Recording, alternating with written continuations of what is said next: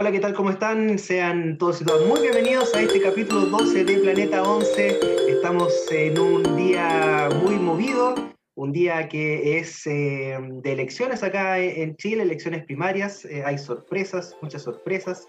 Eh, pero primero, antes de hablar, porque podemos debatir también de esto, vamos a saludar a mi compañera de siempre, de todos los domingos. ¿Cómo estás, Ana?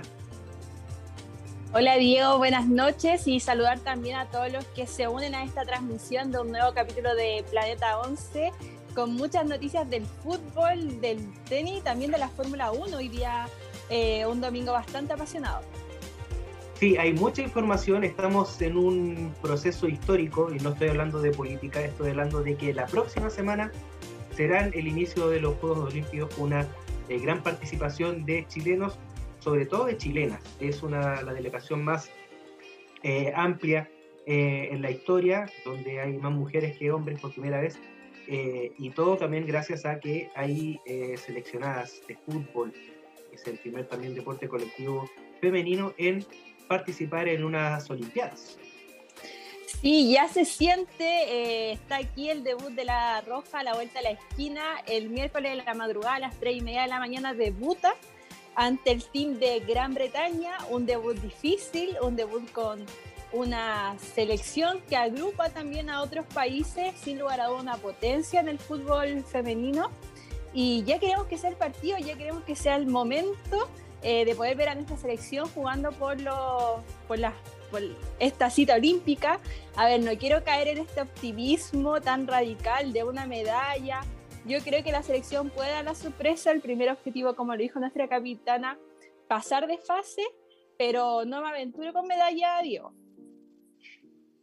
Sí, eh, es em, muy prematuro empezar a hablar de eso, pero primero que todo, se volvió a decirle algo súper importante, es que estamos a través de el www.radiohoy.cl y también estamos a través del canal 131 de Sapin TV para que nos sigas, para que nos veas. Y también em, estamos en el Twitter, twitter.com slash arroba, el arroba es eh, planeta-11 y en Instagram planeta11-bajo. También estamos en el canal de Twitch, eh, twitch.tv slash planeta11, todo seguido para que nos busque ahí y vamos a estar dando cosas eh, muy interesantes, se viene con todo ese, ese proyecto. Ya con eso saldado, eh, entremos de lleno en lo que van a ser los Juegos Olímpicos. Queridísima. Sí, unos Juegos Olímpicos, eh, lo comentabas, el Team Chile va liderado por mujeres, eh, además de La Roja, que es el primer equipo femenino grupal que alcanza una clasificación a esta cita olímpica.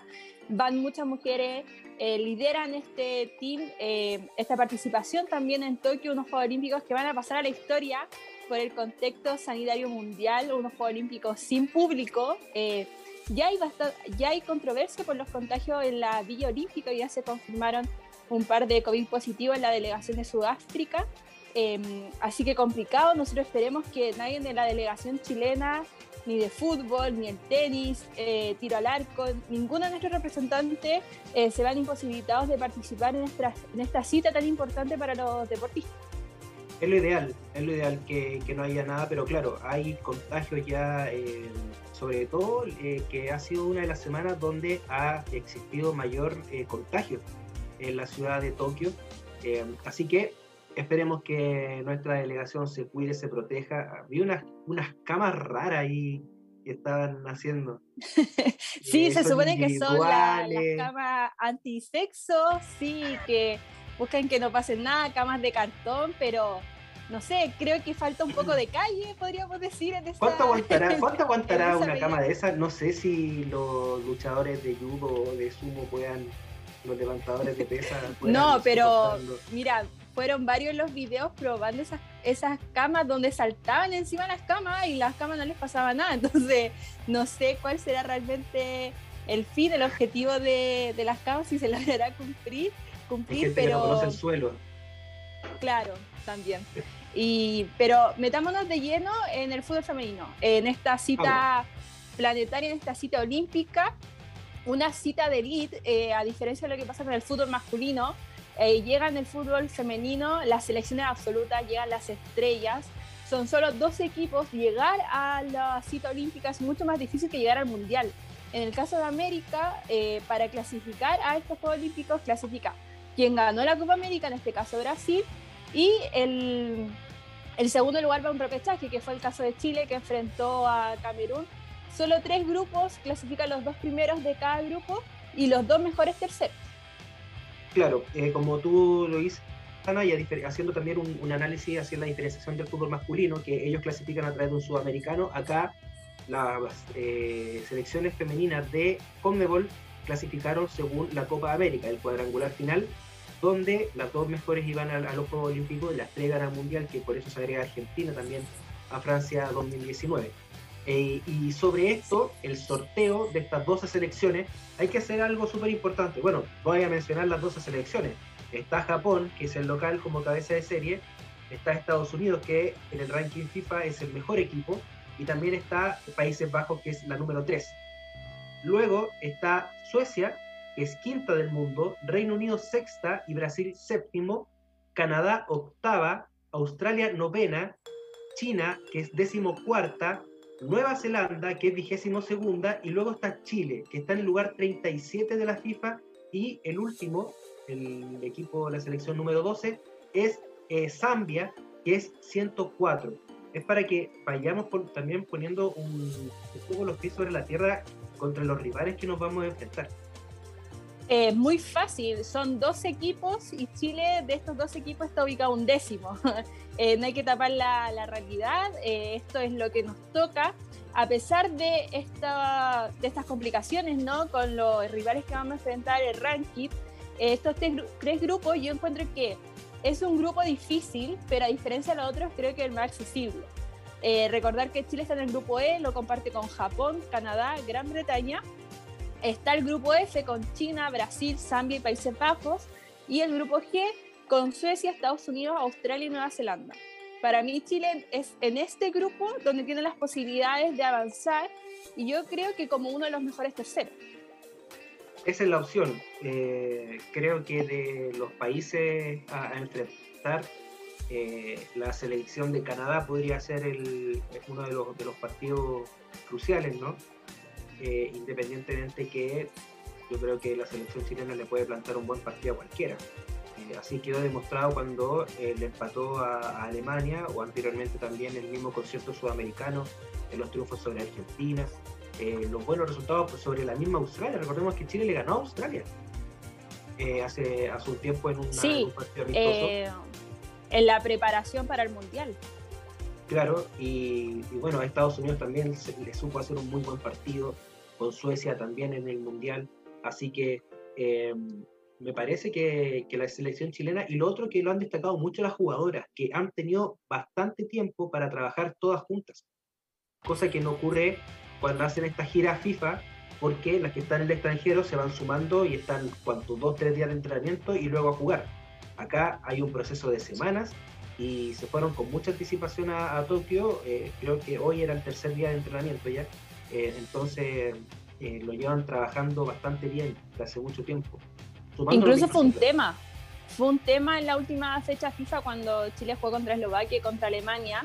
En el primer partido, a estas irregularidades que, que se vieron en la defensa, estas malas salidas, las jugadoras lo, los, lo relacionaban con que no habían tenido tiempo para entrenar todas juntas eh, lo pudieron arreglar esos temas para el partido contra Alemania, a pesar de que no era la Alemania A que uno podría ver en el Mundial o en una Eurocopa, si era una Alemania competitiva. Chile le empató 0 a 0 teniendo varias oportunidades de incluso de abrir el marcador y de haberse traído una victoria en esa última fecha FIFA.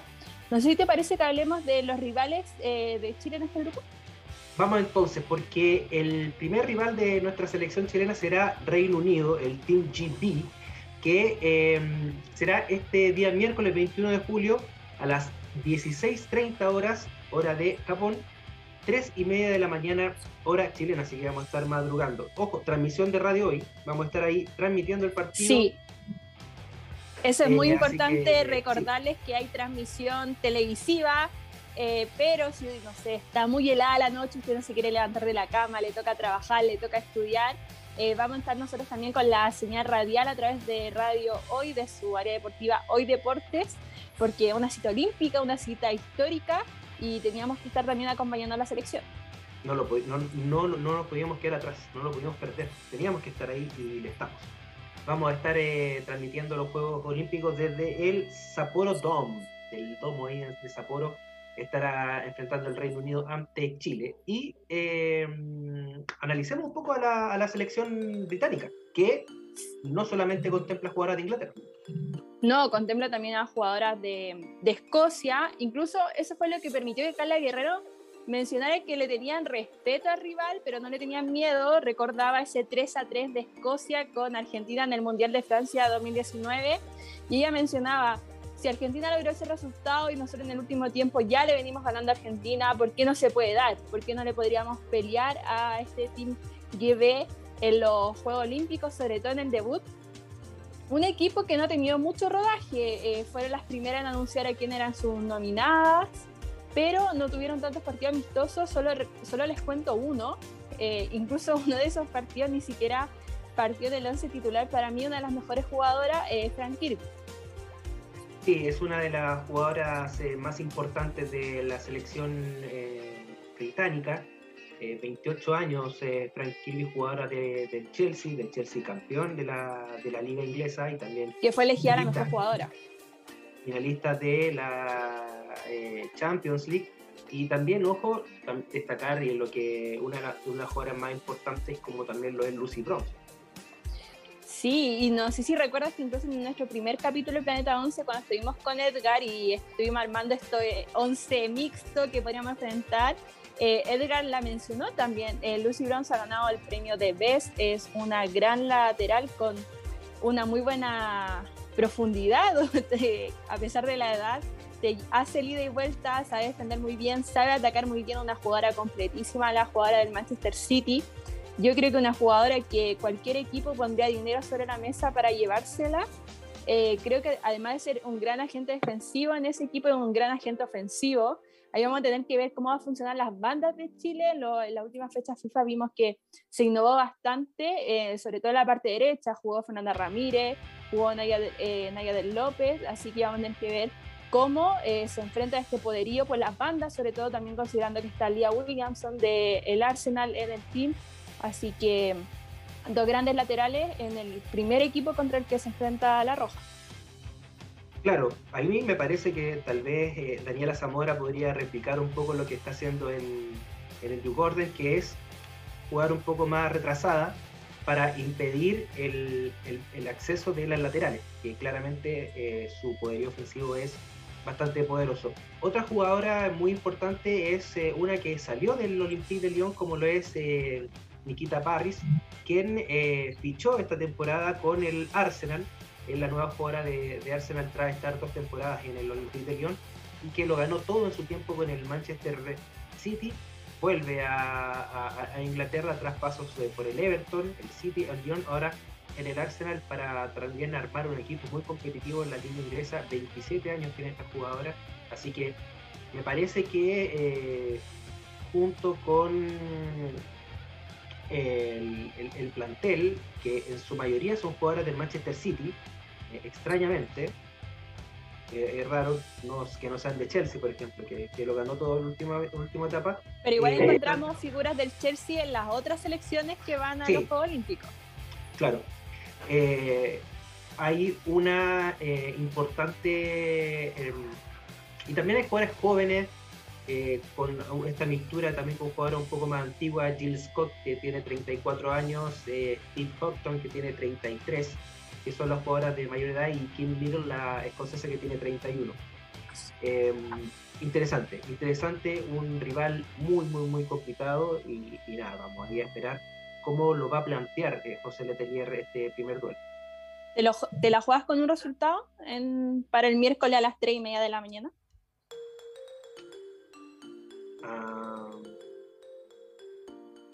Yo firmo el 0 a 0.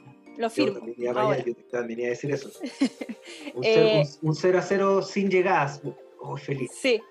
Eh, feliz. Francamente, yo firmo el 0 a 0 y si me la juego completamente adelantándome, yo creo que Chile le gana a Canadá y pierde con Japón y se asegura la clasificación como uno de los mejores terceros. Esta es la segunda vez en que eh, el Reino Unido va a participar en la competición de los Juegos Olímpicos del fútbol femenino, el 2012, donde fueron anfitrionas, llegaron a cuartos de final. Cuatro partidos jugados, tres ganados y uno perdido. Cayeron en los cuartos de final ante Canadá. Le ganaron a Nueva Zelanda, le ganaron a Camerún y derrotaron a Brasil en Wembley. Qué tremendo. Y cayeron eh, en Coventry ante, ante Canadá por 2 a 0. Así que esa es la trayectoria que ha tenido el conjunto del Reino Unido en estos Juegos Olímpicos, que serán los segundos de ellas eh, en esta competición de los años. Vamos con el segundo rival. Así es, porque el, día 24 de julio. que es el rival a vencer. Es lo que se dice. El día 24 de julio, día sábado, eh, a la misma hora, 3 y media de la mañana, o sea, va a ser de viernes pasado, vamos a pasar de largo eh, para este partido entre eh, Chile y Canadá, también va a ser en, el, en, Sapporo.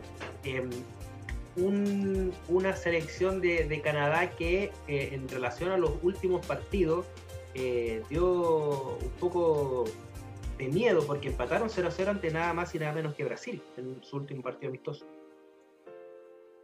Sí, recordar un poco que Canadá llega a los Juegos Olímpicos gracias al segundo lugar que logra en el preolímpico de CONCACAF, eh, lo pierde ante, ante Estados Unidos 3 a, 0. Un Canadá que a mí me pareció en su última fecha fija, sobre todo en el partido contra Brasil, que tiene un gran problema en el gol. No sabe finiquitar, genera muchas oportunidades, a diferencia de Chile, que a mí parece Chile no genera las oportunidades. Eh, Canadá sí las genera, llega al arco, pero siempre transforma al arquera rival en la figura, sobre todo en ese partido contra Brasil en el que terminó 0 a 0. Brasil igual le generó oportunidades, Brasil no estuvo eh, eh, bien en el finiquito, pero Canadá era increíble, los goles claros que se perdía frente al arco fue figura bárbara en ese partido, la arquera brasileña. Yo creo que por ahí va también eh, Chile tiene oportunidades, sobre todo porque la velocidad de las jugadoras brasileñas hizo ver muy mal a la defensa de Canadá. Eh, se iban todo al ataque, estaban con el balón dominando en el área rival y, en una contra las pillaban mal paradas, pero eso era así, tampoco supo finiquitar en ese momento. Es importante también que me parece que independientemente de la, de la actuación de Chile, este grupo va a estar bastante eh, apretado. Porque, por ejemplo, en los partidos amistosos, Canadá derrotó a Inglaterra 2 a 0 y venció a Gales también, 3 a 0. Que es básicamente el, el, equipo con el cual se van a medir también ahora. Y, y, también lo hace, lo hace bastante, bastante interesante que también se quiten puntos entre ellos y que Chile pueda seguir con su, con su, con su plan de trabajo a fin de poder llegar de buena manera al último partido que sería con, con Japón. Analicemos un poco esta, esta convocatoria de la selección femenina de Canadá, donde obviamente destaca la, la jugadora histórica que es Kristen Sinclair. 38 años, 186 goles en 298 partidos, jugadora de Portland. Sí, y una jugadora que junto a Marta marcan un récord, han marcado en cinco mundiales distintos y además va a lograr los 300 partidos defendiendo la camiseta de su país en estos Juegos Olímpicos de Tokio 2020. También me, gustaría destacar a Ashley Lawrence, eh, una, una mediocampista súper rápida, eh, toma decisiones de muy buena manera. Creo que puede marcar la diferencia en el mediocampo chileno. Eh, lo he dicho también en las fechas FIFA anteriores que a mí no me gusta el mediocampo de Chile, lo encuentro muy lento. Y una jugadora como Ashley Lawrence te puede dejar dos jugadoras atrás muy rápido y llega rápidamente a la línea defensiva. Sabe dejar a la delantera con un pase que marque la diferencia. Entonces, creo que lo que ella puede hacer, sobre todo sus diagonales, eh, va a ser muy peligroso para el equipo chileno. De hecho, eh, Cristian Edler la destacó eh, muchísimo como una de las jugadoras más peligrosas del conjunto canadiense por su rapidez y porque juega, corre los 90 minutos, o sea, es una mujer que y no, se, cansa. No se cansa, así que eh, va a ser eh, interesante también la manera en la cual se le, se le haga el, marcaje individual o, en zona eh, al, a, esta jugadora que puede hacer un enlace también a través de, la banda y no también por el, por, el centro del campo de juego. Otra jugada que yo también... Sí, que incluso considerando el mediocampo de Canadá tenemos a Jesse Fleming, que también es mediocampista del Chelsea, que fue el eje central del mediocampo en este Chelsea que logró la liga inglesa, que logró llegar a la final de Champions. Entonces son dos jugadores que están a muy buen nivel y que te manejan el mediocampo. Han tomado esa responsabilidad en sus respectivos clubes. Eh, lo decíamos con Lorenz en el Paris Saint Germain, un Paris Saint Germain que fue campeón en Francia y por, eh, por este lado eh, Fleming con el Chelsea que fue campeón en, Inglaterra. Entonces son jugadores que saben que tienen que tener balón, saben de lo que están hechos y saben lo que necesitan darle al equipo. Sí, también destacar a Desiree Scott, 33 años también mediocampista, 160 partidos jugados, que es del Kansas City. Eh, y lo que iba a destacar yo era un poco la, la portera que tú lo hablas, eh, de Stephanie Lave, que es una también jugadora experimentada del Rosengard, sabemos lo que es Rosengard para el fútbol mundial femenino, ganadora de Champions League. Eh, así que también importante y también lo que puede hacer la defensa Kadisha eh, Buchanan, 25 años jugadora del Olympique de Lyon y a pesar de su edad tiene más de 100 partidos jugados por selección es que son jugadoras en estos países, Canadá, Estados Unidos, que parten muy jóvenes, porque también tienen muy buenas selecciones juveniles. Y como tienen el talento, no es necesario esperar hasta los 25 años, esperar hasta los 24 años para que hagan el debut por su selección nacional. Pasan de estas selecciones juveniles al eh, combinado adulto y ya pasan siendo figuras. Eh, se consolidan rápidamente en este 11 y permiten que alcancen estas cifras a, a temprana. Claro, y ojo que este, esta selección de Canadá dejó afuera a Jordan Huitema, que es suplente. 20 años jugadora del Paris Saint Germain. Y a ver, si tenemos que destacar, Canadá no se queda corto con figura, al igual que el Team GB. Eh, viene también la mejor jugadora de la temporada del Tottenham en, Inglaterra, que fue Selina Sadorsky. Eh, también parte de la defensa de Canadá y ojo, un Canadá que viene creciendo, siempre ha sido uno de los eh, roles protagónicos en los mundiales, en el fútbol femenino, pero incluso en lo que respecta a Juegos Olímpicos viene de dos bronce en Londres y en Río. Ha mantenido su, em, eh, su performance en esta cita olímpica, entonces también es un rival duro en, en Tokio. Es un equipo siempre protagonista. Es un equipo que siempre está, y tú lo señalabas, o sea, viene de dos medallas de bronce consecutivas. Y, y también viene a ser de buenos preolímpicos, es un equipo que siempre hace muy buenos mundiales, siempre pasa, bueno, en China y en Alemania no pasaron la fase de grupos, pero eh, en los últimos dos mundiales sí fueron, estuvieron en, en, rondas finales.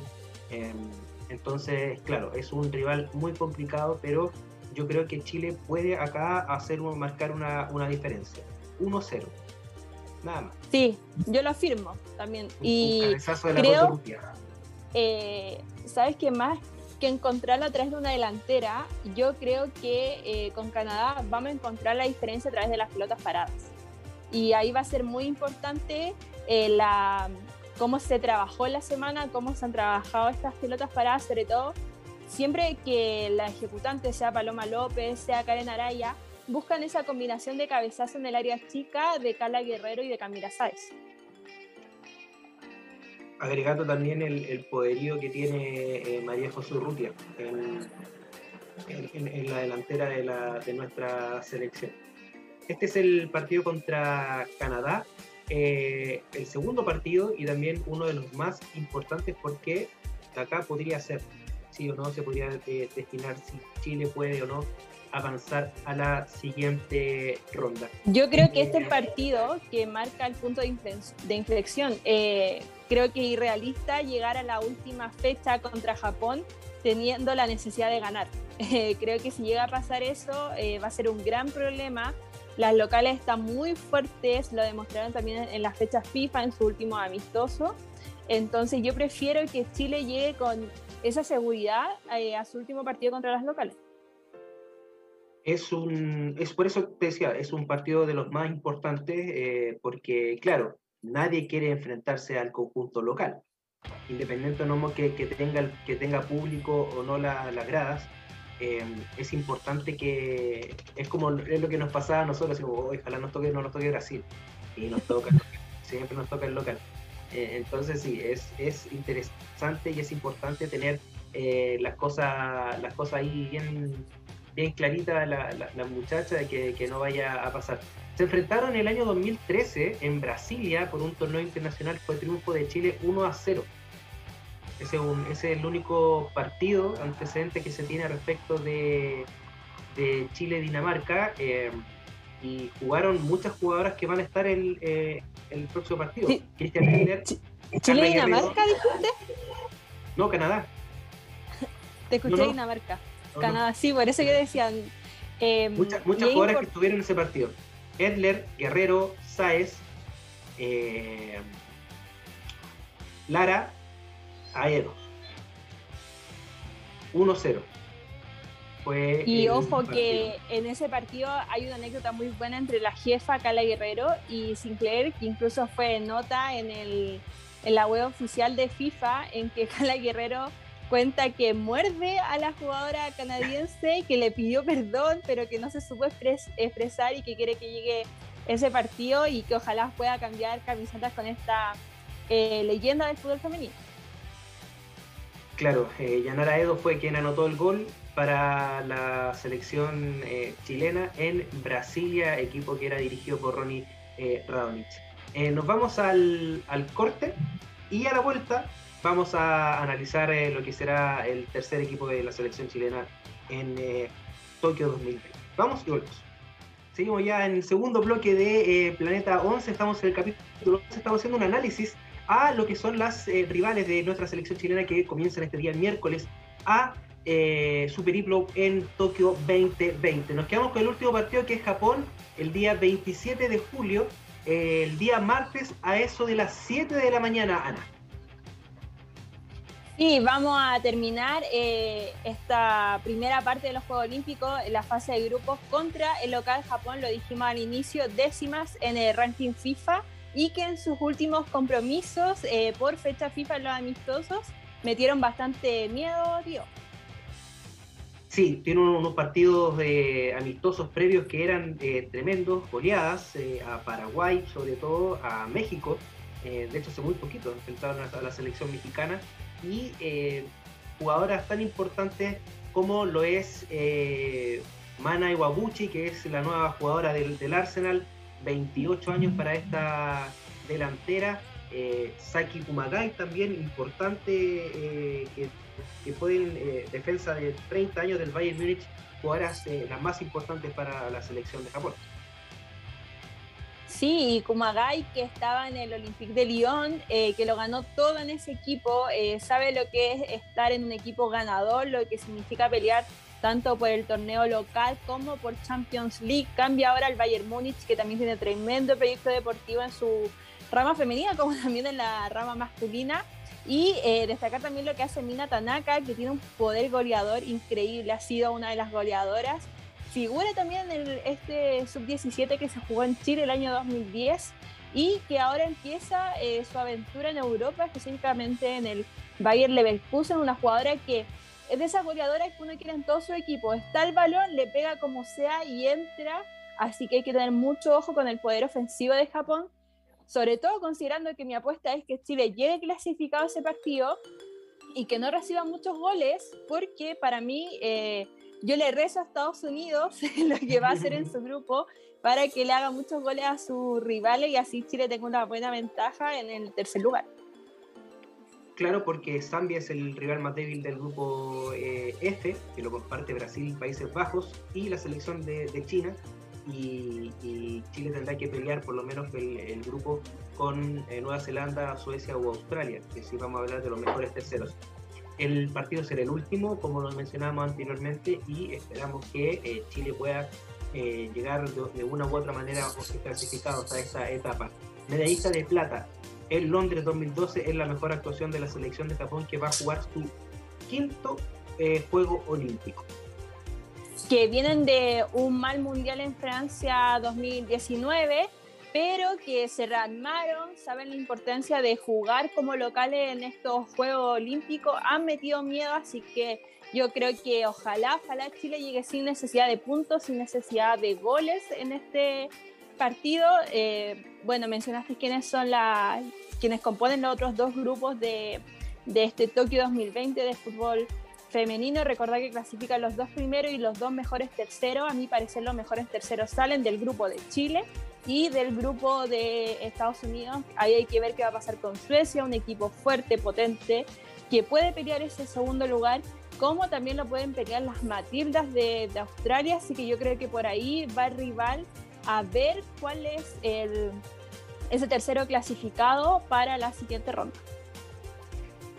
Efectivamente, y eh, bueno, ya analizado esto, eh, tiremos una trifecta para este para estos Juegos Olímpicos. ¿A ti qué te parece que puede ser una de, de las campeonas, la medallista de oro? Oro, plata, bronce. Ya, voy a opinar con el corazón. Me gustaría que el oro fuera para Brasil. Eh, quiero ver a este conjunto sudamericano en el podio y específicamente en el oro, por lo que significaría para leyendas del fútbol femenino como lo es Marta, como lo es Formiga. Eh, me encantaría verlas ganando lo que ya no se les dio en, incluso en sus propios Juegos Olímpicos en Río 2016. Así que me gustaría verlas ganando ahora en, Tokio. Eh, creo que es esa final sería con Estados Unidos, así que le doy la plata a Estados Unidos, que viene a ganar el, Mundial de Francia.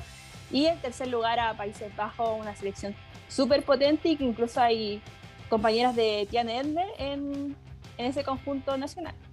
Claro, eh, como le Van de Don, eh, entre otras. Eh, ¿Cuál es el tuyo? Me la voy a jugar por Países Bajos, Estados Unidos y Japón. Y Japón, ok. ¿Cuál es el gran para ti ausente de esta cita de elite del fútbol femenino? A mí me parece que son selecciones europeas, por ejemplo España es una de las grandes ausentes de esta, de esta de estos Juegos Olímpicos. Eh, no sé si te parece lo mismo. España y le agregaría a Francia. Creo que son la que a uno cuando habla de elite le hubiese gustado ver a esos equipos junto a Alemania, pero sabemos la dificultad de clasificar a los Juegos Olímpicos, por eso también lo hace mucho más difícil que un mundial. Y la sola clasificación ya es una victoria para el fútbol femenino nacional. Así es, entonces eh, con eso ya están, están listos, entonces los 12 tenemos acá los tres mejores, eh, según Ana, según yo, y lo vamos a analizar ya cuando transcurra este campeonato que finaliza el 6 de agosto, es la finalísima en el Estadio Olímpico de Tokio. Obviamente el mayor de los éxitos a la selección chilena e informarles que vamos a estar transmitiendo dicho encuentro. Todos los partidos de la selección chilena lo vamos a estar transmitiendo. Sí, lo, los tres partidos por Radio Hoy y contarles también que vamos a estar haciendo una transmisión especial el día martes a través de nuestro canal de Twitch Planeta 11, la previa a este debut de la selección, reviviendo ese partido que le dio la clasificación al Mundial y la clasificación al preolímpico a este repechaje a Chile, ese 4 a 0 versus Argentina en la Copa América que se jugó acá en Chile, así que lo esperamos en esa previa, si es que a ustedes también les come la ansiedad por ver debutar a la a la roja en Tokio 2020. Sí, 20 eh, horas, este, este martes, martes 20, vamos a estar eh, reviviendo el Chile-Argentina. El Chile-Argentina de la, de la, Copa América del año 2018. Vamos a estar ahí eh, video reaccionando con eh, grandes amigos y amigas que nos van a ir a comentar y compartir. Así que para que vayan ahora al Twitch y se suscriban, Planeta 11 nos buscan y nos siguen para que les llegue la notificación el día que eh, sea el, esta video reacción. Bien, pues estamos saltados entonces con lo que son los Juegos Olímpicos. Avanzamos un poco porque eh, pisamos tierra, volvemos a Chile y vamos al Campeonato Nacional. Sí, porque sabemos que hay problemas en la programación, no le podemos pedir mucho a la NFP Así que se están eh, eh, jugando estos partidos que estaban pendientes. Este fin de semana se jugaron dos partidos, Diego. dos encuentros que eran válidos eh, por la primera y la segunda fecha se jugaron para variar a la misma hora el día sábado con resultados que hicieron mover un poco la, tabla de, posiciones. El, vamos con el de la primera fecha que es del grupo B, donde Deportes Antofagasta venció por cuatro goles a uno a Deportes Cobresal. Era importante este partido para Deportes Antofagasta. Ojo con un Cobresal que se empieza a caer atrás. En el grupo B se divide la tabla. Eh, es muy drástico ese corte que se hace entre los que van a pelear el descenso, el cupo a promoción y los que están peleando ese cupo a post temporada. Ojo, em, yo sé que faltan bastantes fechas, pero yo creo que ya se está vislumbrando en el grupo B quiénes van a ser los cuatro equipos que jueguen en los playoffs del femenino Caja Los Andes. Claro que sí, y más rato, más adelante vamos a, anunciar la, tabla de posiciones para que se den cuenta un poco de esta, de esta diferencia que existe entre los que están luchando y los que están eh, descendiendo o luchando por, por no bajar a primera B. Y el segundo partido se jugó, em, como lo dije anteriormente, el mismo día en el Chinquihue. 4 a 0, goleada de Deportes Puerto Montt sobre Santiago Wanderers. Un Santiago Wanderers que no levanta cabeza, es última del grupo A con solamente un punto. Y ya se le van escapando, por ejemplo, Deportes Puerto Montt, que ya suma 6 y tiene un partido pendiente. Entonces, imagínate lo tal vez puede haber sido la salvación, una especie de salvación que aquí que le, le, restaron tres puntos. Si no estuvieran, sí, y estuvieran todo encumbrado arriba. Estarían arriba eh, Deportes Iquique y ojo que todavía queda un partido pendiente eh, de Deportes Puerto Montt con eh, Club Deportes La Serena. Y ojo ahí si vuelve a perder La Serena, se vuelve a acercar eh, Deportes Puerto Montt, incluso Serena que viene haciendo muy buen campeonato y que pensaba olvidarse tanto del descenso como de este partido de promoción, podría verse bastante complicada con el tema de puntaje. Sí, y bueno, sobre esto eh, les vamos a comentar acá la tabla de, posiciones. Una tabla que está liderada en el grupo A por Santiago Morning, que tiene 24 unidades, Colo Colo 21 puntos, eh, Fernández Vial tercero 18 puntos, la Universidad de Concepción cuarto con 14 unidades. Luego viene quinto lugar para Deporte La Serena con 7 puntos y un partido menos. Deportes Iquique 6 puntos, Puerto Montt 6 puntos y un partido menos y Santiago Wanderers con 1. En el grupo B está la U con 22, Palestino que tiene 20, la Universidad Católica tiene 18, Antofagasta, ojo, 12 puntos en el cuarto lugar, quinto se ubica Everton y el Audax italiano con 11 unidades, que va a estar muy bueno eso, séptimo para Cobresal y último eh, Deportes Temuco. Eh, armemos la, la llave. Armemos la llave entonces. Ya hablamos de los playoffs primero. Así es. Si este campeonato hubiese terminado hoy, cosa que falta todavía eh, la mitad del campeonato casi, Santiago Morning estaría enfrentando a Deportes Antofagasta y esa es la, la sorpresa porque deja atrás en el camino a Everton y al Audax italiano y se sitúa en el cuarto lugar por un punto, a pesar de que, mira, es increíble, porque Antofagasta solamente, o sea, Antofagasta es el equipo más goleado del grupo, le han hecho 34 goles y aún así está ahí, cuarto. No quiero quitarle el optimismo a la gente y a los hinchas de este equipo del norte, pero, ¿sabes? Yo no le doy ese cuarto lugar a Antofagasta. Yo creo que ese cuarto lugar va a ser para Everton, que en, la última fecha antes de receso femenino Caja Los Andes logró un empate de visita y en la cisterna palestino. Eh, un empate que yo veo muy difícil que tanto Antofagasta como Audax italiano logren para igualar lo que hace Everton. Faltan los cruces entre esos rivales directos, pero por lo mostrado en el fútbol, en el juego y por la tremenda actuación de su arquera Fernando Talavera, yo creo que ese cuarto lugar se lo lleva a Everton. El fútbol nada está escrito, hay que, hay que estar ahí en la cancha. Imagínate lo que está pasando hoy día en la, en la política. Eh, nada sí, a mí no me sorprende, francamente. A mí no me sorprende, ¿qué quieres que diga? Eh, estamos, hay que, hay que, hay que jugar hay que jugar los partidos, ojo Entonces estaría hoy Santiago Morning antes, ante Deportes Santos Pagasta, Colo Colo estaría enfrentando a la Católica, habría clásico eh, en la ronda de cuartos de final y el Club Deportes Almirante Arturo Fernández Vial estaría enfrentando a Palestino, partidazo. Partidazo. Partidazo. Ese yo creo que es un partidazo. Así es. Y la U de Chile estaría enfrentando a la U de Concepción. Otro tremendo, tremendo partido por lo que vienen haciendo el, campanil, quien eh, ha perdido con, solamente ha perdido con los equipos que, eh, que, lo, que lo lideran en la tabla, como es el Morning. está más arriba. Claro que sí. Y em, en el tema del descenso, porque recordemos que descienden tres, ¿cierto Ana? Claro, descienden los últimos de cada grupo y además hay un partido de promoción entre los antes penúltimos. Tuvimos la gran noticia de que así como vuelve el fútbol joven en nuestro país, también va a volver la B femenina. Así que esta B femenina que se va a jugar durante este año en el segundo semestre eh, va a permitir que suban tres equipos y eh, va a permitir que estos tres equipos que desciendan, que pierdan la categoría, tampoco pierdan el ritmo de competencia. Claro, eh, vamos a esperar las bases también de esta, de esta primera B que se anunció que vuelve, no hay fecha, eh, ni tampoco los equipos que lo van a componer. solamente dije que vuelve.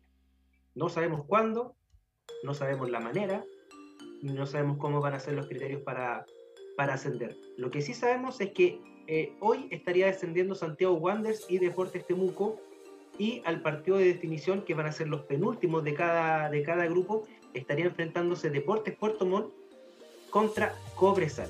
Un partido súper importante ese, Cobresal Puerto Montt sería demasiado peleado.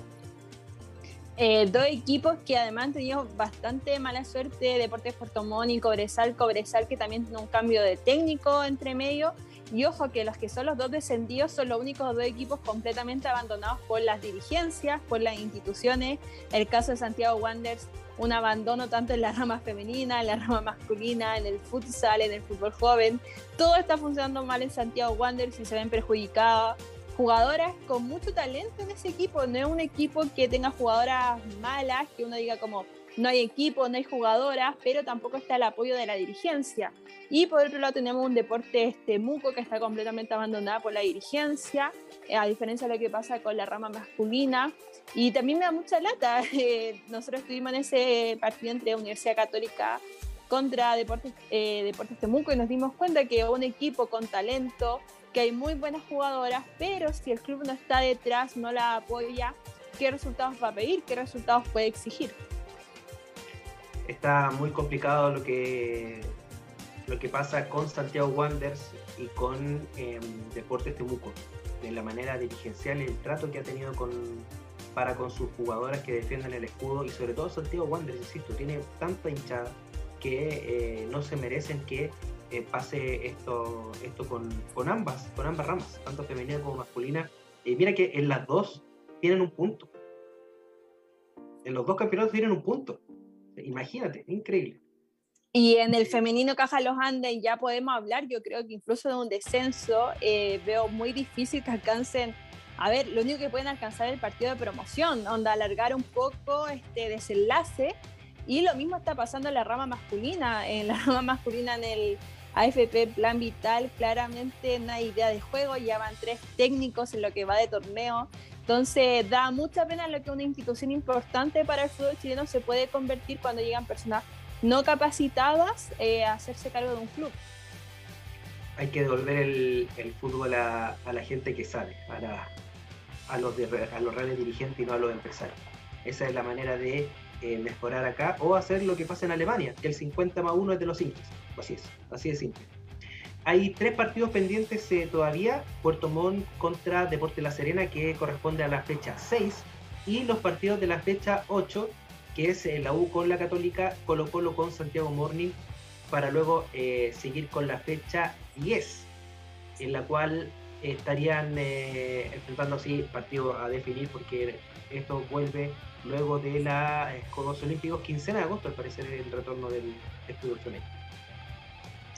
Bueno, esperemos, lamentablemente no podemos confirmar nada, sabemos cómo funciona la programación en la NFP, quizás vuelva con la fecha 13 y queden las otras fechas dando vuelta. Eh, solo sabemos que ahora lo muy importante en fútbol, fútbol femenino nacional es la participación de la Roja en Tokio 2020. Efectivamente, todos nuestros esfuerzos están concentrados en la, selección. Eh, pues pasamos listo entonces, pasamos lista al tema del fútbol eh, nacional y eh, hablemos un poco, Ana, de los fichajes. Las últimas contrataciones que han habido en Europa, porque esta semana se ha movido bastante el mercado de fichajes y también se ha movido bastante para nuestras seleccionadas.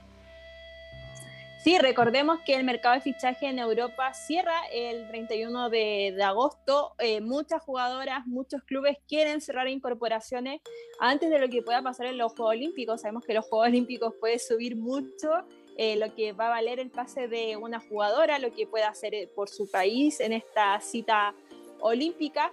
Y en las chilenas ya hay movimiento, no solo fue el traspaso de Tiane Edner al Olympique de Lyon, tenemos la renovación que fue el último gran anuncio, la renovación de eh, Javier Toro en el Sevilla, un Sevilla que terminó octavo en la Liga Iberdrola y que pretende volver a capitalizar ese buen rendimiento esta temporada.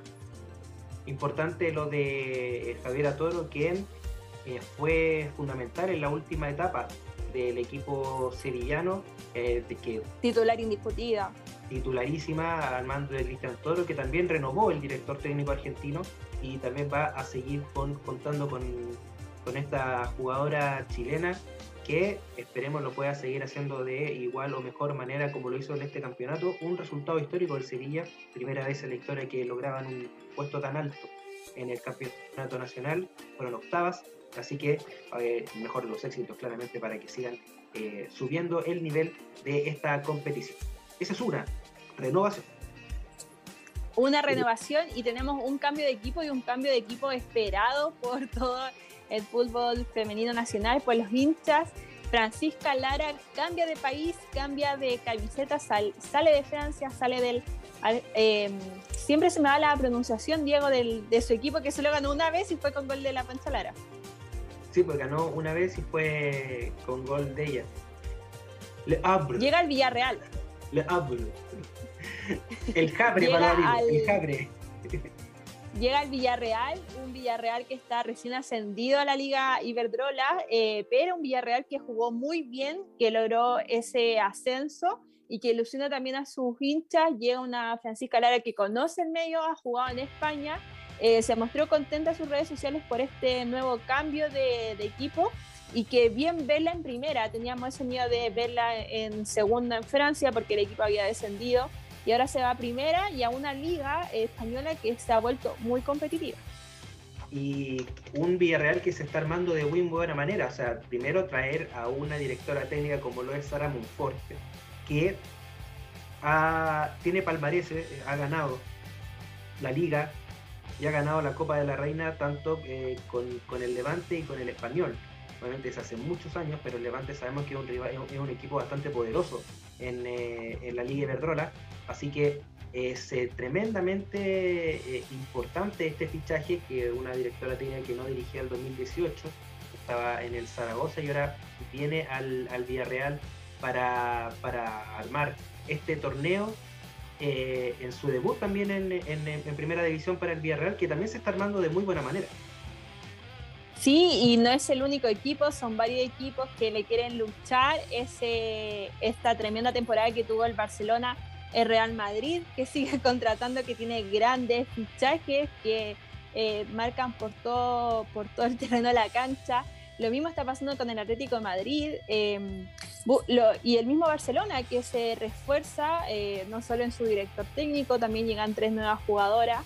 Una liga iberdrola que busca convertirse en la mejor del mundo y para eso necesita que estén las mejores jugadoras ahí. Entonces siempre es eh, bueno saber que hay jugadoras chilenas consideradas. Sabemos que está Yanara en el Rayo Vallecano. No sabemos qué va a pasar todavía con Camila Sáez, no hay un anuncio oficial. Eh, sabemos que Naya López está sin club, eh, abandonó su, equipo, que incluso había descendido a segunda división. Tendremos que ver si se mantiene en España, si se mantiene en la primera división o cambia de país también. Y ojo con, con Camila Sáez porque fue elegida la jugadora cinco estrellas del Rayo, o sea, la mejor jugadora del campeonato. Y, eso también le da mucho, muchos bonos para eh, poder ser traspasado a otro equipo. Recordemos que lo hablamos con Edgar y eh, eh, a través de una fuente italiana del diario de, de la Gaceta de los Sport, señaló que iba a estar en mira de la Juventus. Y ojo con Nadia López y el español. Si bien va a ser un equipo de segunda división, de Red Iberdrola, el español es un equipo grande en, que, tiene muy buena infraestructura y un equipo bastante serio y que podría reclutar a Nadia de López para jugar esta temporada y seguir ahí en, la Liga de España.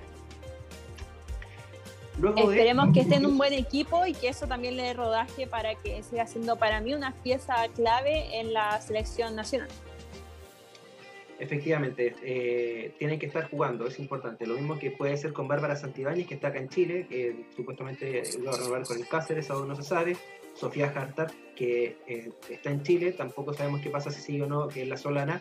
Y Gypsy Ojeda, que eh, está, quedó fuera, o sea, se despidió del Cáceres, pero no sabemos todavía a qué equipo va, va, va a jugar. Está radicada en España, pero tampoco sabemos si va a continuar o no. El resto sigue donde mismo, Daniela Zamora va a continuar en, en Gordon, bueno, Cristian Eller está en el Olympique de Lyon. Esas son las noticias que tenemos respecto a las jugadoras que están haciendo patria en eh, Europa. Ay, bueno, y la Cote Roja que sigue en Austria. Vamos a la pausa, Ana. Vamos a la pausa de la vuelta. Vamos con el tenis, con un invitado especial. Vamos a cambiar un poco ahora de deporte, vamos a hablar del tenis y para eso tenemos un invitado, un colaborador de el programa de Planeta 11 también en nuestras redes sociales se hace cargo del tenis. Un amigo, bienvenido al programa de Planeta 11, Benjamín Río Seco. Hola Ana, buenas noches, muchas gracias por la presentación. Hola Diego, buenas noches a todos los que nos están viendo y escuchando por las distintas plataformas del programa. Eh, bueno, muy contento, muy feliz de ser parte de este proyecto y de hacerme parte de, de este deporte que tanta alegría nos ha dado. Así que ya listo para empezar a comentar lo que nos trajo esta semana y lo, que se viene. Y fue una semana movida. Dale, Diego. Sí, eh, básicamente quería eh, darte la bienvenida y también señalar que, claro, tantos, tantas alegrías nos ha dado, tantas alegrías que han sido las únicas medallas de oro, hablando que estamos cerca de los Juegos Olímpicos. Así es. Pero antes de irnos hacia, hacia allá, eh, cuéntanos lo que pasó en la semana en el tenis femenino. Perfecto, mira, en el, tenis femenino, bueno, tuvieron participación esta, esta, semana la Dani Seguel y la Bárbara Gatica. Eh, la Dani Seguel, bueno, nuestra número uno, eh, tuvo una difícil jornada, una dura jornada, cayó en la primera ronda eh, por 6-1 y 6-1 ante Johanna Garland de China Taipei, de 20 años. Y horas después volvió a caer junto a su pareja mexicana, Ana Sofía Sánchez, y se despidió tempranamente del W60 de Biarritz de, de Francia. Lamentablemente han sido eh, momentos difíciles para la, la, Dani, desde mayo que, que, no puede conseguir una victoria, ha eh, intentado superar clasificaciones de Grand Slam, eh, primera ronda de W60, pero lamentablemente no, no ha podido y ojalá que pueda superarla en el próximo torneo. ¿A qué crees que se debe, Benja, ese rendimiento? Sí, yo creo que eh, quizá el tema de la clasificación de Grand Slam le, le, jugaba una mala pasada al perder tempranamente en la confianza, lo que se ha visto eh, reflejado después en resultados, por ejemplo, en, este tipo de torneos Francia, en que era la tercera favorita, eh, por lo que pensábamos que podía ser una buena semana para que Daniela un poco vuelva a, tomar su, su, nivel, que la lleva a estar dentro de las 200 mejores del mundo. pero bueno, no se pudo pero, pero la que sí tuvo una muy buena semana fue Bárbara Gatica, nuestra segunda raqueta nacional, en Tarvisio, Italia, en un W25. Eh, en, el cuadro de singles llegó a cuartos de final. Eh, de hecho, en octavos de final le ganó a la tercera favorita, un gran triunfo. Y en cuartos de final perdió en más de tres horas de, de partido, por lo que se fue el torneo luchando. Pero sin perjuicio de eso, siguió adelante y con su compañera, la primera favorita del torneo, Rebeca Pereira, eh, obtuvieron el segundo lugar del torneo en, el cuadro de dobles. Y, bueno, ya emprendió viaje eh, está en República Checa, está jugando la quali de un W60, hoy día ganó y avanzó a la segunda ronda de la clasificación, así que esperamos que se pueda meter en el cuadro principal. Sí, interesante lo que está pasando con Bárbara Gatica, es una jugadora que eh, ha recorrido el circuito sudamericano y bueno, ahora ya está en el viejo continente. Y, lo hace y lo hace de muy buena manera. Siempre tiene muy buenas actuaciones y sobre todo con su compañera, con Rebeca Pereira, siempre están en, la competencia de doble. Eh, así que ahora como fue finalista, eh, tal vez esté ya más aceitada para, para hacer, por lo menos obtener algún título eh, en lo próximo en lo que se respecta al doble. Sí, siempre llegando a instancias finales con, con su compañera brasilera. Ahora un poco yendo al, tenis masculino, bueno, tuvimos participación esta semana de, de Gonzalo Lama, de Nico Yarri de Cristian Garín. Voy a partir por Gonzalo Lama, que perdió hoy día en un torneo bastante atípico, la verdad, porque por, eh, llovió prácticamente todos los días de la semana, por lo que el cuarto de final recién se pudo jugar hoy día domingo, cuando el día domingo generalmente es la final. La final. Eh, claro, entonces hoy día pudo disputar su cuarto de final, eh, perdió 7-6-7-6, pero ante la promesa local de, de, Austria de tan solo 18 años. ¿Es una promesa, Benja? Sí, Perdona que te interrumpa, es que uno ve los rankings ATP de Lama, ve la de su rival, y uno en el papel, sin conocer al jugador, diría, no, va a estar más peleado o puede ser una victoria fácil para Lama, pero se fue, se fue eliminado por esta promesa que tú comentas. Sí, sí, de todas maneras, uno, claro, en el, en el panorama ve que juega el 460 con el 1400, 1000 puestos de diferencia y uno pensaría, pucha, Gonzalo ya está semifinales. Pero la verdad es que se tocó con, con, el Wildcard, esta invitación del, del torneo que se jugó en Austria, por tanto pudo participar eh, y no, que tiene recién 18 años Luca y no, eh, se, le, se le dice ya, como siempre los periodistas se encargan de, de, eh, la, la, carrera de los tenistas, el, próximo Dominic Team. ah, ok, hay talento. Y todo, la, joya, la promesa. Claro. O sea, es un jugador a mirar, a observar. Claro, sí, sí, pero ojalá que se tome con, con calma. Bueno, pasando ahora al, al, Nico Yarri, eh, bueno, sigue tratando de, cumplir su objetivo de meterse en la quali del, del, US Open, eh, que ya corta esta semana la, la quali. Eh, bueno, después vamos a hablar de, lo que viene para, para Nico, pero bueno, se despidió en cuartos de final del Challenger de Todi en Italia, perdió nuevamente con una joven promesa ahora del tenis brasileño, eh, no hemos podido con los jóvenes esta semana, lamentablemente, eh, con Mateus Pusinelli de, Almeida, de tan solo 20 años. La verdad que fue un partido en que Pusinelli le trajo todo de vuelta a Nico. Eh, lo forzó, lo forzó hasta que Nico erró. y no, o sea, hasta un punto se la devolvió con la izquierda al brasileño, siendo que es 10. Entonces, en verdad que, que fue un partido. Sí, Sí, Nico intentó, intentó, pero bueno, al final del día los, errores no forzados terminaron por sucumbir. y eh, Benja, perdona que te interrumpa, pero fueron, eh, bueno, uno siempre dice errores eh, forzados, pero em, fue muy importante lo que hizo su rival, porque aquí volvemos a lo que pasa con Gonzalo Lama, uno ve del papel y hay mucha diferencia entre el ranking ATP, Nico que venía haciendo buenos torneos, que venía rindiendo y que venía volviendo esa suspensión que lo tuvo alejado de la gente. Sí, de todas maneras. Lo que pasa fue que, eh, bueno, Nico tiene un juego muy ofensivo y, Mateus, la verdad, lo obligaba a jugar siempre una pelota de más. Y esa pelota de más eh, a Nico lo obligaba a forzar más y por tanto a errar más. Entonces, de verdad yo encuentro que, Nico no hizo un mal partido y fue muy meritorio por parte del, brasileño. Ahora, eh, pasando a Cristian Garín, que es nuestro, nuestra primera raqueta nacional masculina, eh, se despidió tempranamente y esto sí que fue sorpresa. Aquí no hubo un tema de, edad. se despidió ante Federico Coria, eh, argentino. Claro, hermano menor del, mago Coria. Eh, en, tres sets, la verdad se vio un Cristian muy fatigado, con muchos problemas físicos. Tuvo que pedir atención médica en dos oportunidades. Aún así se llevó el segundo set y uno pensaba que, que de ahí en más se llevaba el tercero y ya todos lo veíamos cuando la final con Casper Ruth, que era la final que soñaba la organización del torneo. Eh, pero bueno, lamentablemente no, no, no, fue así y bueno, se tuvo que despedir en cuartos de final. Y estos problemas físicos, que tú dices que sería muy fatigado, eh, ¿es también la motivación que lo hace bajarse los Juegos Olímpicos? Claro, es que eh, la, de hecho por eso un poco sorprende el resultado, porque la explicación que él da para bajarse los Juegos Olímpicos es justamente privilegiar el circuito ATP y por tanto tratar de conseguir más, puntos, subir en el ranking. De hecho, si, si conseguía este título en, en, Suecia, bordeaba el top 15. Eh, pero bueno, no, no fue así.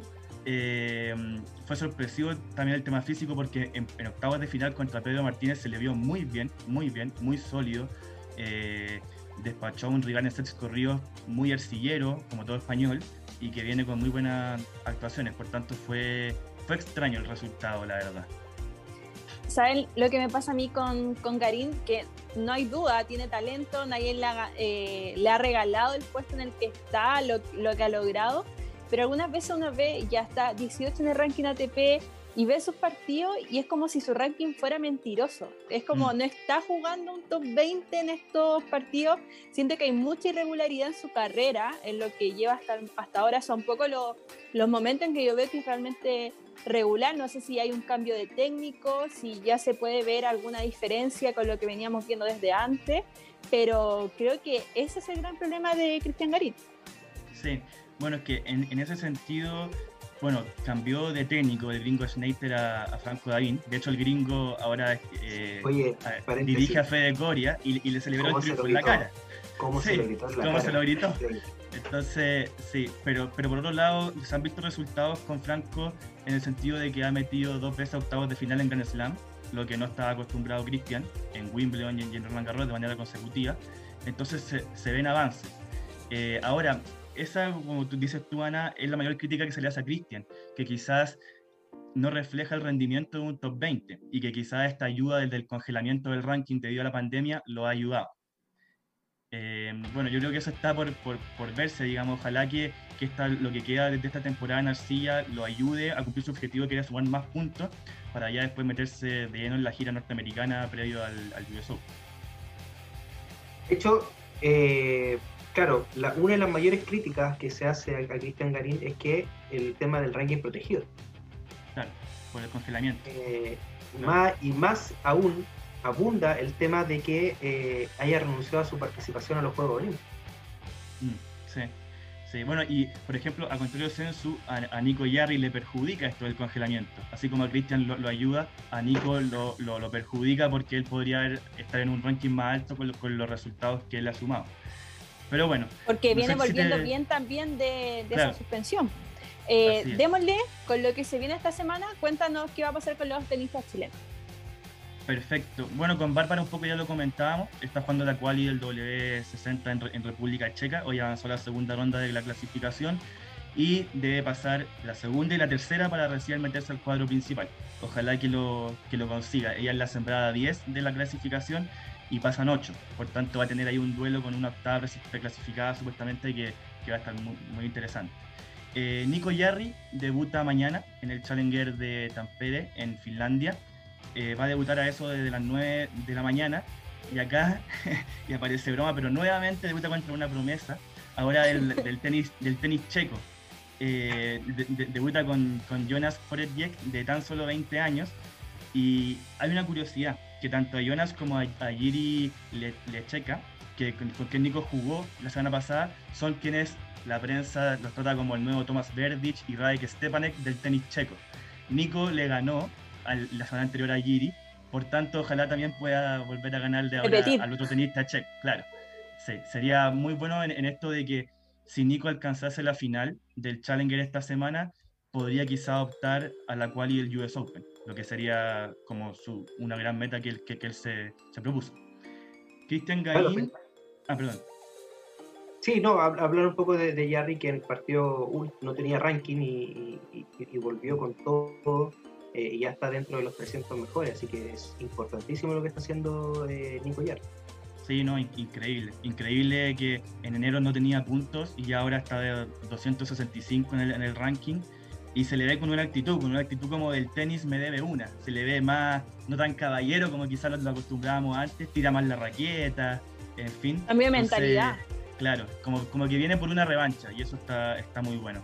Cristian Garín eh, se cambia de Suecia a Suiza. Ahora no será el sembrado 2, sino que el sembrado 4, pero por lo mismo parte en octavos de final.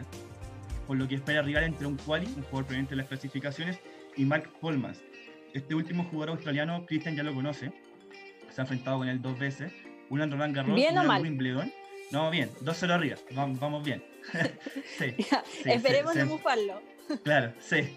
Así que no, eh, ojalá pueda avanzar y en un hipotético cruce de cuartos de final, no, no quiero adelantarme, pero ya lo estoy haciendo, eh, sería un cruce con Federico del Bonis, que la verdad Fede, argentino, ha tenido una temporada extraordinaria este año, con resultados muy importantes, sobre todo en arcilla, así que sería muy bonito ver ese cruce sudamericano. Y bueno, ya por, por, último, para un poco seguir el ritmo de los Juegos Olímpicos que ustedes han comentado en los bloques anteriores, eh, tenemos a Tomás Barrio. Tomás Barrio nos va a representar en, en Tokio. El sorteo es el día jueves y podría debutar ya el, el, día sábado en la madrugada. Pero ojo, ojo que puede haber una sorpresa. Porque hoy día, hoy día despertamos con la noticia de que Matteo Berretini, top 10 italiano, finalista reciente de Wimbledon, se bajó de los Juegos Olímpicos. Y esto hizo correr la lista. Por tanto, Alejandro Tarilo, al día de hoy, se encuentra dos bajas de disputar los Juegos Olímpicos. Por lo que la información que, que he podido reportear, digamos, es ah, que si, si claro, si, si, Alejandro, si, Alejandro, llega a clasificar a, a, Tokio, agarra las maletas y, y, parte. Ojalá así sea. Además que es el mismo, el, mismo equipo que, que, que Tomás, por lo que le serviría ir para allá. Tengo una duda, no, no, no, sé si la vamos a resolver acá, pero el hecho de que vaya Tavilo y vaya Barrios no le da pie para que ellos participen en dobles. No, no, de hecho se lo, se lo, lo como que estaba la interrogante, pero no, porque en el doble se suman los rankings y por tanto la ah, suma del, de, de, Tavilo con Barrios es muy alta. No, da, Entonces no, claro, no da. Ahora, tienen que haber dos, dos bajas de países que tengan menos de cuatro competidores. Entonces tienen que haber dos bajas de aquí al martes, hasta el martes, porque el martes con el, con el tema de los PCR, eh, de, la cuarentena en Tokio, etcétera. Entonces estamos bien al límite, pero estamos ahí con la esperanza de que Alejandro pueda, pueda participar. Y, bueno, un poco... Esas bajas pueden, esas bajas pueden considerar eh, que alguien que ya está ya de positivo COVID o que los mismos jugadores se bajen. Claro, por ejemplo. De hecho, por ejemplo, en, la WTA, en el tenis eh, femenino, eh, Coco Gauff, tenista muy joven de 17 años de Estados Unidos, dio positivo hoy y por tanto tuvo que, que, bajarse. Y bueno, a propósito, Ana, de las bajas, eh, comentar que bueno, en el ATP del top 20 va a ir la mitad de, los jugadores. Y si esto uno lo extiende un poco más, eh, al top 50 tan solo 25 jugadores van a ir eh, a, participar de los Juegos Olímpicos. Eh, si ustedes me preguntan a mí, bueno, obviamente Novak y un poco lo comentamos en las redes sociales va a ir con todo por el Golden Slam, pero ojo, ojo con el equipo ruso. yo creo que puede dar darle la sorpresa porque lleva cuatro jugadores muy muy buenos como Medvedev, eh, Rublev, Kachanov, Karatsev, incluso en doble, que tienen muy buen equipo. En cambio, en la WTA, eh, si bien no hay tantas bajas, hay nombres muy importantes como Andreescu, Azarenka, Serena Williams, Simona Halep. Entonces, también se ha visto un poco mermado por lo que ha significado este, este viaje a, Tokio. Y lo último, Benja, con todas estas bajas que se ven, ¿duele más la decisión de Garín que no haya ido a Tokio? Pucha, es que como chileno yo creo que sí, que nos duele, sobre todo que, que pucha que no ha ido bien en el tenis nacional, el 2004 con el Nico y el Feña, el 2008 con el Feña de nuevo, entonces duele, pero, pero también, bueno, no sé, él tendrá sus razones, tampoco claramente no es el único, digamos, hartos se, han tenido que, bajar, entonces, claro, duele por un sentido patriota, eh, pero bueno, él dice que, le encanta representar a nuestro, país, que está intentando por volver al equipo nacional al Grupo Mundial de la Copa Davis. Y, bueno, ojalá que la próxima edición de los Juegos Olímpicos él pueda participar y representar de la mejor forma al país. Y me duele mucho que Alexa Guarachi no esté en el Juego Olímpico. sí, también estuvo al borde. Claro, estuvo al borde, tenía que ser top 10, quedó 15. Pero top 10 y, así arrastraba a la Dani, claro. Pero bueno, no se, no, no se, no se dio o ahí me, me, imagino un próximo Juego Olímpico, quizá este, haber visto a Alexa con Nico Yarri, que eran medallistas panamericanos. Los mixtos. Un gol de mixto, hubiese sido muy potente el equipo chileno. Pero bueno. Pero no hay que llorar sobre la leche derramada, como dicen por ahí. Esperemos ver a Jarry en unos próximos Juegos Olímpicos, en 2024 sería. ¿Cuatro? Sí. París, ¿o no? Así es. París. que sí. Perfecto. Ya pues, Benja, te agradecemos el espacio y que nos has brindado y bueno, darte la bienvenida nuevamente a, Planeta 11. Muchas gracias y que estén muy bien. Eso pues, eh, eso fue el, deporte de Benjamín Río Seco eh, en el tenis. Y en estos últimos minutos eh, vamos a hablar de lo que pasó hoy en Silverstone porque hay gente que está picada, está picada, picada, picada. ¿Cierto, Ana? Quedó picada, quedó picada la Mariana y quedó súper picada la Ana también. ¿Qué quieres que te diga? Sí, que muy picada, muy enojada. fecha especial, volvió Silverstone al Campeonato Mundial de la Fórmula 1 y además vuelve con un nuevo formato, se estrenó esta mm, carrera sprint que además de darle punto a los tres primeros lugares, em, te daba como lo que podía pasar en la carrera del día domingo. La clasificación fue el día viernes, nos movió todo el calendario y la clasificación te da los puestos para esta carrera sprint del día sábado, una carrera sprint que solo se corrían 17 vueltas y que ojo, la clasificación la ganó Hamilton y la carrera sprint se la ganó eh, Max Verstappen, un Hamilton que no podía creer que en su casa su principal rival por el campeonato mundial de Fórmula 1 le estaba ganando. Volvieron esos laureles que te entregaban hace muchos años que se había reclamado que tapaban al auspiciador y por eso se habían dejado de, de entregar. Y el día de hoy llegábamos a esta carrera tan esperada, 33 puntos separaban a Max de, Hamilton, un Max que lideraba el campeonato, y llega el caos, ni siquiera habían alcanzado a dar eh, la primera vuelta, eh, lideraba Max y en una de las vueltas más rápidas de todo el campeonato mundial de Fórmula 1, choca con Hamilton, eh, un Max que tiene un gran golpe en las barreras de contención, incluso llegó al hospital, un golpe que también se lo daba su principal rival en lo que es tanto Mundial de Pilotos, Mundial de Equipos, porque recordemos que está luchando Mercedes contra Red Bull también por, por ese título. Y ojo, eh, bandera roja, Max en el hospital y Hamilton, que es el principal culpable, recibe una sanción 10 segundos. Tiene ese tiempo de bandera roja para recuperar a su, su auto, se lo pudieron arreglar. Vuelve a la pista, termina ganando esta carrera mientras Max seguía en el hospital. era, algo insólito. Em, a ver, seamos, fríos, eh, hagamos un análisis como corresponde. Aquí el problema es la FIA y su reglamento, que encuentro insólito que en las clasificaciones tienes un tope o generas un choque y te quitan puestos. Esto fue incluso lo que pasó este fin de semana entre George Russell y Carlos Sainz, un George Russell que había estado entre los primeros 10 en la quali la nueva quali que te da los puestos del día domingo, baja tres lugares y Hamilton hoy día solo recibe 10 segundos. 10 segundos que sabemos que en ese auto de Mercedes no es nada. Eh, incluso cumple los 10 segundos cuando entra a pits. Eh, logra alcanzar a Leclerc, que con lo que tiene Ferrari eh, logró aguantar 50 vueltas, 52 son las que hay. Claro, 52 vueltas son las que hay en Silverstone. En las 50 Hamilton logra recién pasar a, al piloto de Mónaco eh, y se armó el debate.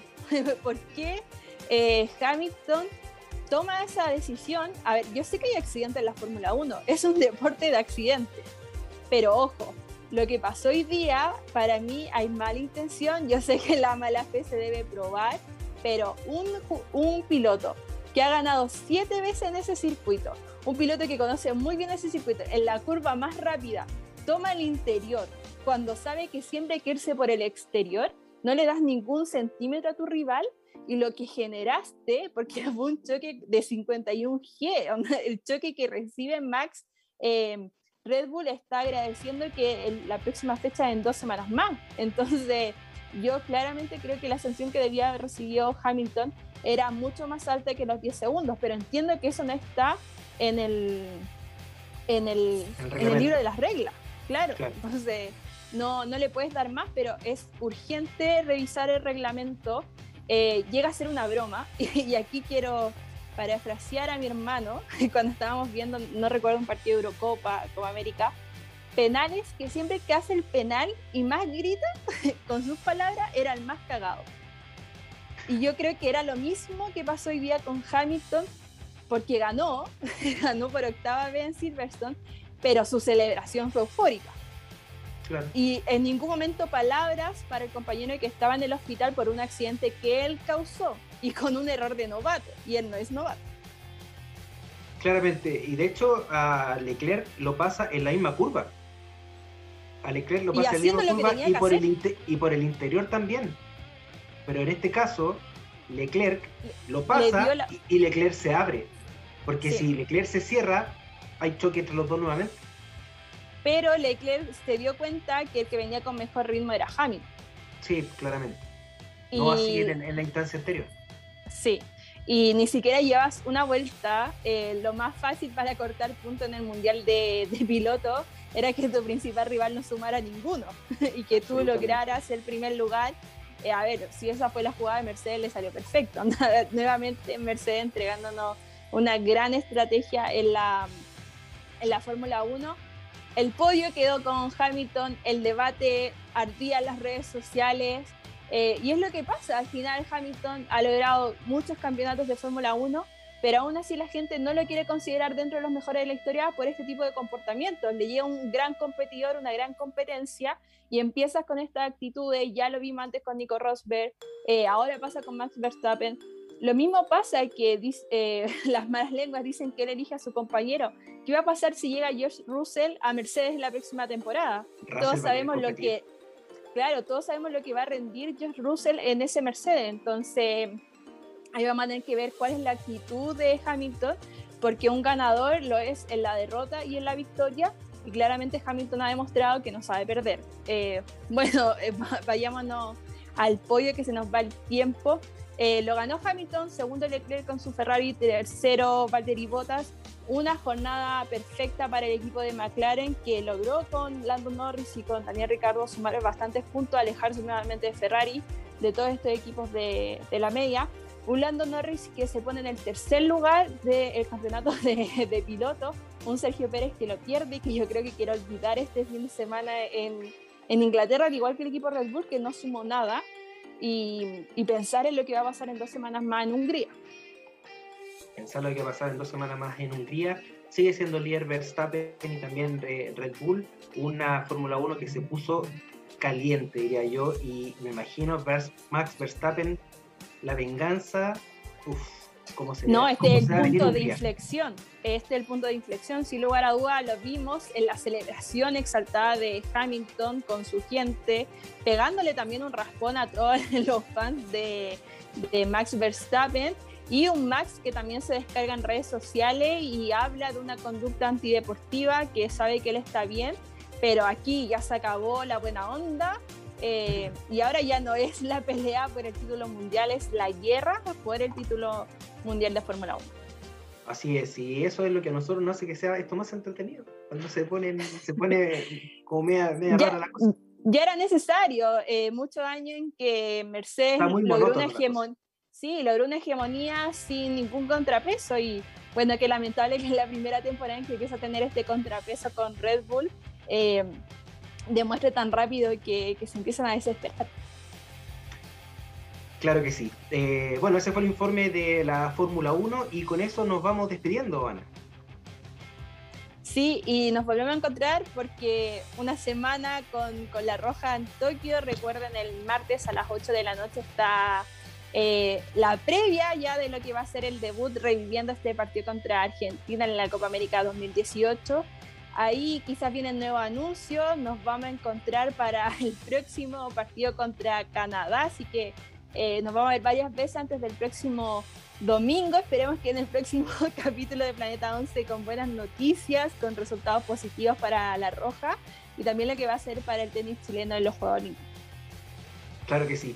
El martes a las 8, eh, Twitch slash Planeta 11 a las 20 horas eh, video reacción y me imagino que a las 3.15 de la mañana vamos a estar ya en vivo en directo para eh, Reino Unido eh, Chile y el domingo próximo seguiremos hablando ya de cómo han sido estos Juegos Olímpicos. Recuerden seguirnos en Twitter eh, slash planeta-11 y en Instagram planeta11-bajo. Ana Vázquez, nos vemos el próximo domingo. Nos vemos, Diego, y ahí ansiosa a lo que va a ser los Juegos Olímpicos. Así es que le vaya muy bien a nuestra selección chilena. De todas formas, vamos a estar ahí siguiendo apoyando. Les habla Diego Vélez y esto fue Planeta 11. Que esté muy bien. Cuídense. Chao, chao.